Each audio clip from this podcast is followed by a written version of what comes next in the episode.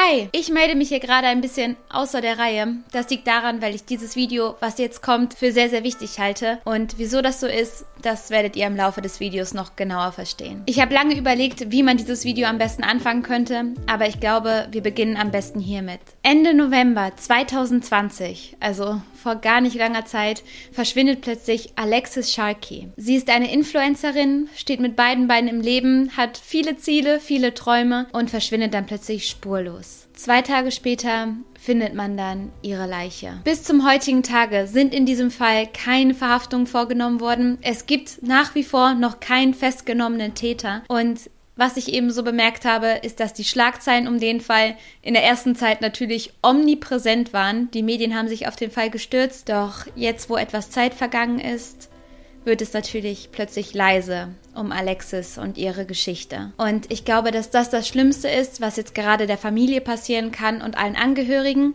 Natürlich ist die Aufmerksamkeit super anstrengend und setzt einen permanent unter Druck und verhindert, dass man die Geschichte selber endlich mal verarbeiten und vielleicht auch ein bisschen nicht vergessen, aber im Alltag mal verdrängen kann. Aber solange noch kein Täter gefasst ist, glaube ich, dass es wichtig ist, dass verschiedene Kanäle, verschiedene Seiten diesen Fall beleuchten und darüber informieren. Einfach mit der Hoffnung, dass vielleicht doch irgendwer der Polizei helfen kann, irgendwas beitragen kann. Und jetzt erzähle ich euch die Geschichte von Alexis. Am 25. Januar 1994 ist Alexis in Pennsylvania geboren worden. Ihre Familie ist der Inbegriff einer Happy Family. Sie hat zwei jüngere Schwestern und alle sind super close miteinander. Es scheint wirklich so, als seien sie immer gut gelaunt. Es gibt irgendwie nie Streit. Alle erzählen, das war einfach so die Vorzeigefamilie. Und auch als Alexis dann später mal auszieht, hat sie noch immer sehr, sehr engen Kontakt zu ihrer Familie und vor allen Dingen zu ihrer Mutter. Alexis ist bei allen beliebt. Also man findet nur Interviews und Aussagen, wo die Leute sagen, sie war so klug, sie war herzlich, sie war sehr warmherzig. Also man hat sich sofort irgendwie bei ihr wohlgefühlt, willkommen gefühlt. Und vor allen Dingen war sie sehr sehr ehrgeizig und sie wusste, was sie vom Leben wollte. So, wenn sie, wenn sie sich was in den Kopf gesetzt hat, dann wusste sie, da will ich hin, auf geht's. Wann fangen wir an? So studiert sie dann später auch Biologie, Ernährungswissenschaften und Psychologie. Wow, das muss man sich erstmal so auf der Zunge zergehen lassen. Hut ab an der Stelle. Tatsächlich schließt sie dann in 2016 auch als eine der besten aus ihrem gesamten Jahrgang ab. Doch bevor sie sich jetzt ins Berufsleben stürzt und direkt weiter hasselt und durchzieht, denkt sie sich, Momentchen, ich mache jetzt kurz eine Pause. Ich habe jetzt richtig Gas gegeben, habe meine Abschlüsse in der Tasche.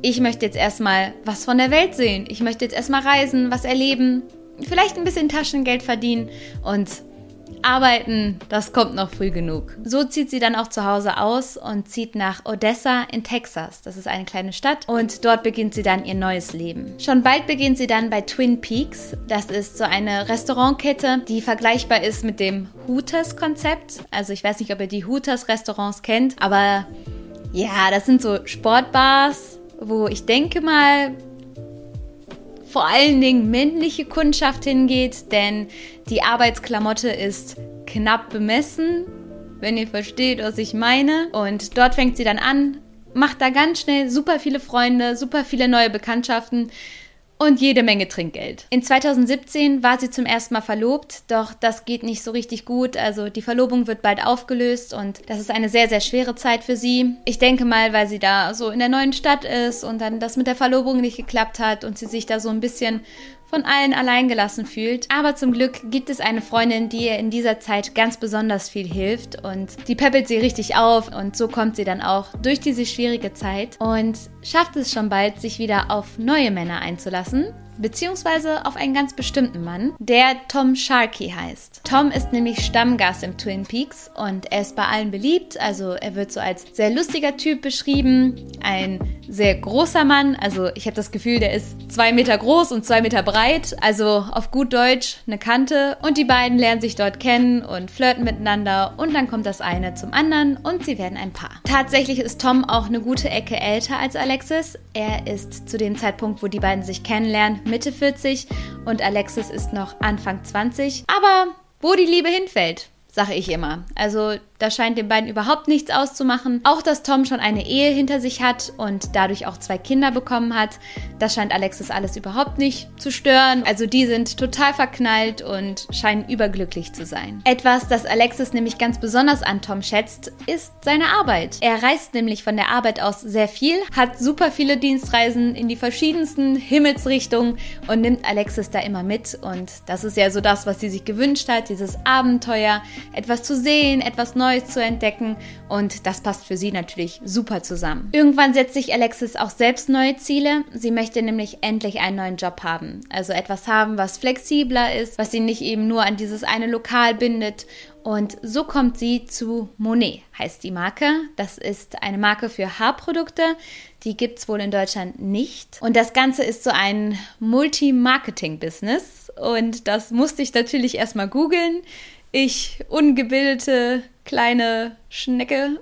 Multimarketing-Business bedeutet aber so viel, laut den Definitionen, die mir Google da so ausgespuckt hat, dass man Leute anwirbt, um die eigenen Produkte zu verkaufen und die werben dann auch wieder Leute an, um die eigenen Produkte zu verkaufen. Ich hoffe, das war jetzt einigermaßen gut erklärt. Ah, ich bin schlecht in sowas, aber so funktioniert das Ganze und Tatsächlich ist diese Marke auch an einigen Stellen in Verruf geraten. Also viele sagen diesem Konzept nach, dass es ein reines Pyramidensystem sei, welches eben ganz viele Leute benachteiligt und nur wenige Leute wirklich einen Vorteil daraus ziehen können. Aber das ist ein anderes Thema. Sie macht da richtig Kohle mit und wird schon bald Executive, Executive Director. Der Job scheint sie auch super glücklich zu machen, weil das einfach etwas ist, was sie von überall aus der Welt machen kann. Sie arbeitet eben viel vom Laptop, viel vom Handy und kommt damit auch irgendwann so in diese Influencer-Branche, also vermarktet das ganz viel auch auf Instagram, später dann auf TikTok, macht auch YouTube-Videos und geht total in diesem ganzen Social-Media-Krams auf. Sie nennt sich selbst auch Businesswoman und vertritt so diesen Boss-Babe-Style. Also möchte da eben ganz doll darauf aufmerksam machen, dass sie nicht nur Influencerin ist, sondern eine Geschäftsfrau. Und so wie es aussieht, läuft es nicht nur im Beruf gut, sondern auch in der Liebe, denn im Sommer 2019 verlobt sie sich dann mit Tom. Die beiden ziehen dann irgendwann nach Colorado und sie bereisen dann das gesamte Gebiet, schauen sich alles an und erkunden so die ganzen Naturgebiete dort in der Area und filmen das alles natürlich mit. Also es gibt ganz viele viele Vlogs davon und ja, was soll ich sagen? Die beiden sehen super verknallt aus, die sehen super happy aus und es ist einfach ist schön, das anzugucken. Wenig später reisen sie dann für 25 Tage lang durch New Mexico, Utah, Arizona, durch verschiedene Gebiete und auch das filmen sie alles mit. Und sie haben so eine kleine Katze dabei. Ich weiß gar nicht wieso. Ich weiß gar nicht, dass man mit Katzen so gut reisen konnte. Ich habe immer so das Gefühl gehabt, dass Katzen eigentlich am liebsten auf der Couch liegen. Aber diese Katze scheint richtig Spaß zu haben. Also die ist da mit so auf dem Paddelboot und mit im Zelt unterwegs und putzig. Mögen Katzen sowas? I don't know. Im Dezember 2019 heiraten die beiden dann in Colorado und nun heißen sie Tom und Alexis Sharkey. Alexis ist nun 26 Jahre alt, Tom ist 49 und Anfang 2020 beschließen sie dann zurück nach Texas zu ziehen. Für Alexis ist das nochmal so ein kleiner Neuanfang und um diese Zeit zu überbrücken, um schnell Anschluss zu finden, meldet sie sich bei einer App an und vielleicht kennt der eine oder andere von euch das ja. Bumble nennt sich das Ganze nämlich und ähm, das gibt es ja so als Dating-Format, dass man da nach Partnern etc. suchen kann. Sie sucht dort aber nach Freundinnen. Also es gibt so diese BFF-Version davon und wird schon bald fündig. Sie trifft nämlich auf Tanja und die beiden werden sehr schnell beste Freundinnen. Aus dieser Verbindung entsteht dann eine ganze Girl Group. Also jeder bringt so seine Freundin mal mit und alle verstehen sich zusammen und die sind schon bald ein eingeschweißtes Team. Und das heißt, Alexis fühlt sich einfach super, super wohl und endlich angekommen. Im November 2020 unternimmt Alexis dann zwei Trips. Einmal mit einer Freundin in Marfa, das ist in Texas. Und den anderen Trip macht sie nach Tulum, auch mit Freundinnen. Ähm, Tulum ist in Mexiko und dort haben sie eine super Zeit. Also sie scheint es wirklich in vollen Zügen zu genießen. Und die Freundinnen erzählen auch, dass es eine super Zeit war und dass sie viel Spaß hatten. Das Einzige, was die Freundinnen die ganze Zeit über schon bemerken, ist aber, dass Alexis irgendwie nie über Tom redet. Also man teilt absolut alles miteinander. Jeder Quatsch wird besprochen und gepostet, aber über ihren Ehemann möchte sie irgendwie nie so wirklich sprechen. Als Alexis zurückkommt, rücken schon die Feiertage näher. Das nächste, was ansteht, ist Thanksgiving und das ist in Amerika ja so ein Riesending. Ich weiß gar nicht, feiert ihr das zu Hause? Bei meiner, bei meiner Familie wurde es, glaube ich, nie gefeiert. Nee, auf jeden Fall ruft schon bald die Mutter von Alexis an und fragt, Schatz, kommst du nach Hause über die Feiertage? Ne, soll ich für dich mitkochen? Aber Alexis sagt, ich werde es dieses Jahr nicht schaffen, Mama. Und klar, auf der einen Seite war zu der Zeit auch Corona, wie ich einfach über Corona schon im Präteritum spreche. Ich habe wirklich, also ich habe wirklich die Hoffnung, dass wir es dass bald geschafft haben.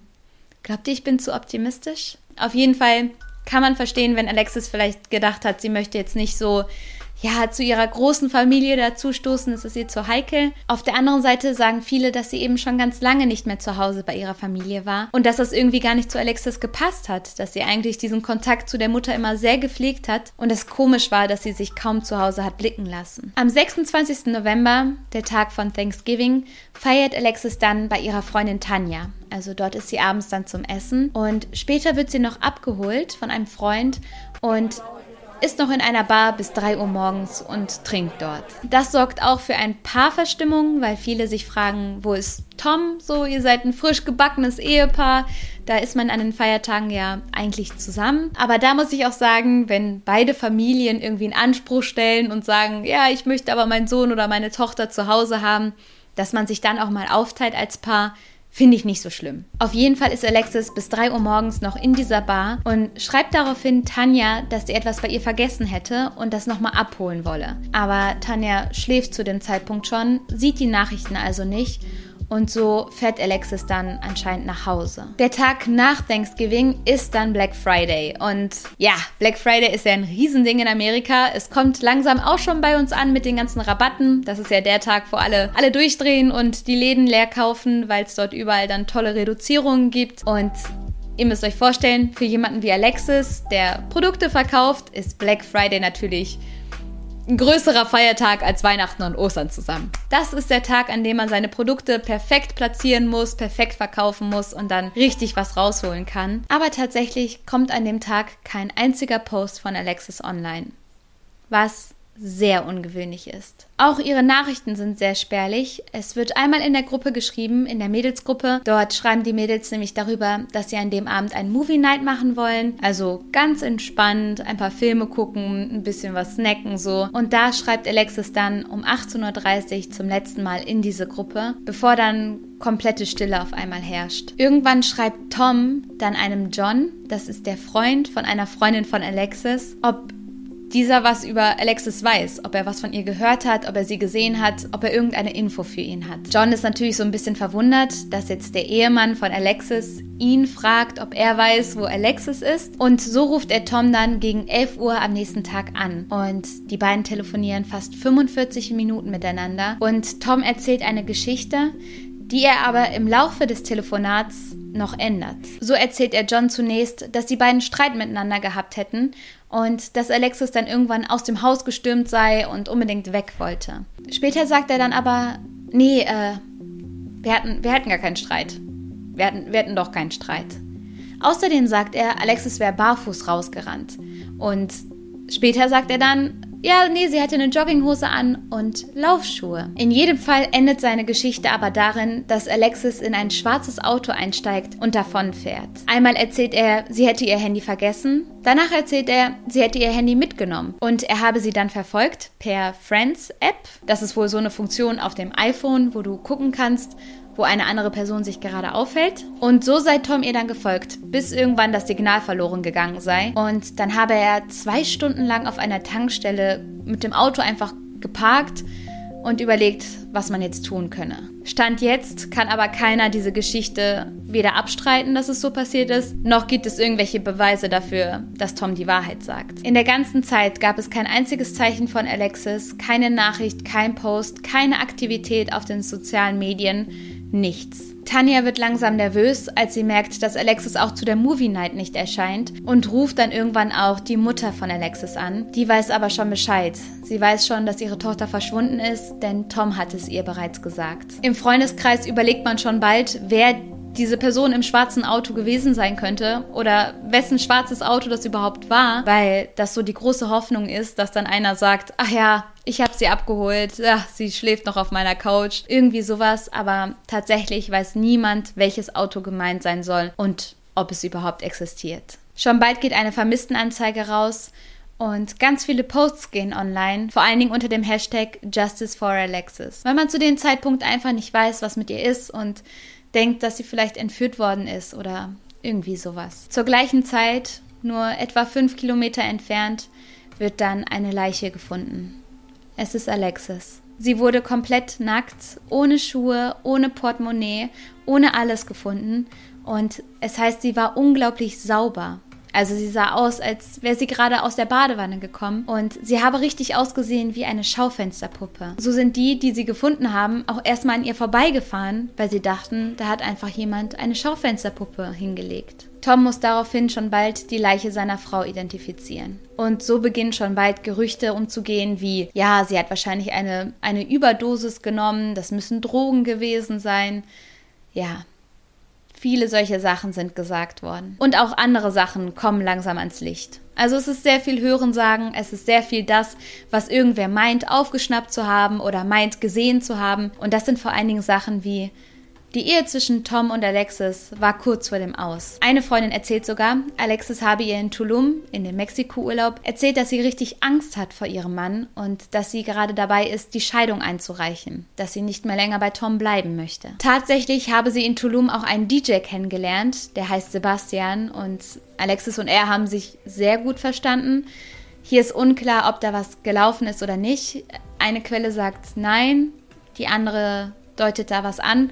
Auf jeden Fall haben die beiden sich sehr gut verstanden und viele vermuten auch, dass das vielleicht irgendwie an Tom gekommen sein könnte und er vielleicht sehr, sehr eifersüchtig war und das so ein Motiv sein könnte. Tatsächlich ist Sebastian nämlich auch derjenige gewesen, der an dem Abend von Thanksgiving bis 3 Uhr morgens mit Alexis unterwegs gewesen ist. Aktuell müssen wir natürlich alles wie Gerüchte behandeln, weil eben noch kein Urteil gesprochen worden ist, weil noch keiner festgenommen wurde. Aber es gibt eben diese paar Sachen, die einfach anecken die komisch wirken, wie zum Beispiel die Geschichte, wie Tom sie erzählt hat. Dass er da so oft so banale Fakten geändert hat, die einfach klar gewesen sein müssen. Entweder hat man Streit oder man hat keinen Streit. Entweder sie hat ihr Handy zu Hause gelassen oder es ist nicht mehr da. Auf Social Media hat alles, was Alexis gepostet hat, immer super glücklich gewirkt. Keiner hätte anhand der Videos und Posts nur ahnen können, dass zwischen den beiden irgendwas gerade kritisch läuft. Doch wie gesagt, die Freundinnen erzählen da was anderes. Am 19. Januar 2021 gibt es dann Neuigkeiten in dem Fall von Alexis, denn die Todesursache ist nun bestimmt worden. Alexis ist durch Erwürgen gestorben. Jemand hat sie umgebracht. Alle sind sich einig, Tom ist es gewesen.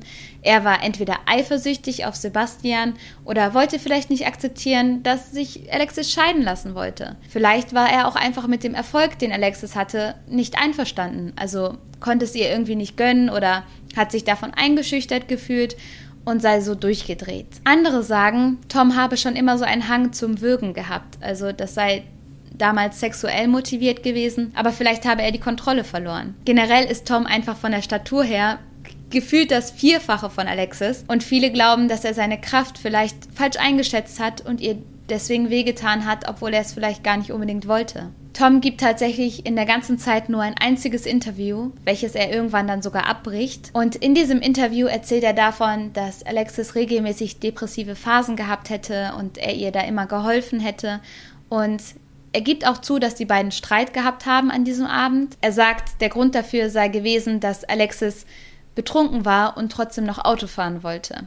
Und das wäre etwas gewesen, was er ihr habe ausreden wollen und so sei es dann zum Streit gekommen. Eine weitere Theorie ist, dass Tom sie vielleicht schon früher getötet hat und die Nachricht in die Mädelsgruppe selber geschrieben hat. Das würde vielleicht erklären, warum eine Nachricht in der Mädelsgruppe erschienen ist, aber kein Post auf irgendeiner der Social Media Kanäle online gegangen ist. Eine andere Theorie ist, dass der DJ Sebastian was damit zu tun hat. Aber da gibt es aktuell nur sehr, sehr wenige Anhaltspunkte. Andere vermuten, dass die Freundinnen sogar was damit zu tun hätten. Da weiß ich nicht, wie weit das hergeholt ist. Generell scheinen die Ermittlungen anfangs zumindest sehr beschwerlich gewesen zu sein. Es heißt, die Polizei suche momentan nach sehr viel Medien, also nach sehr viel Überwachungskameramaterial. Sie durchsuchen die Texte, die Nachrichten, alle Handys von allen Beteiligten, um irgendwelche Hinweise zu finden. Aber da die Beamten aktuell noch mitten in den Ermittlungen sind, wird natürlich kaum was veröffentlicht, bis da handfeste Beweise vorliegen. Und so kann man nur hoffen, dass bald eine Lösung gefunden wird, dass bald der Täter gefasst wird. Denn ich glaube, dass das super, super wichtig ist für die Familie von Alexis,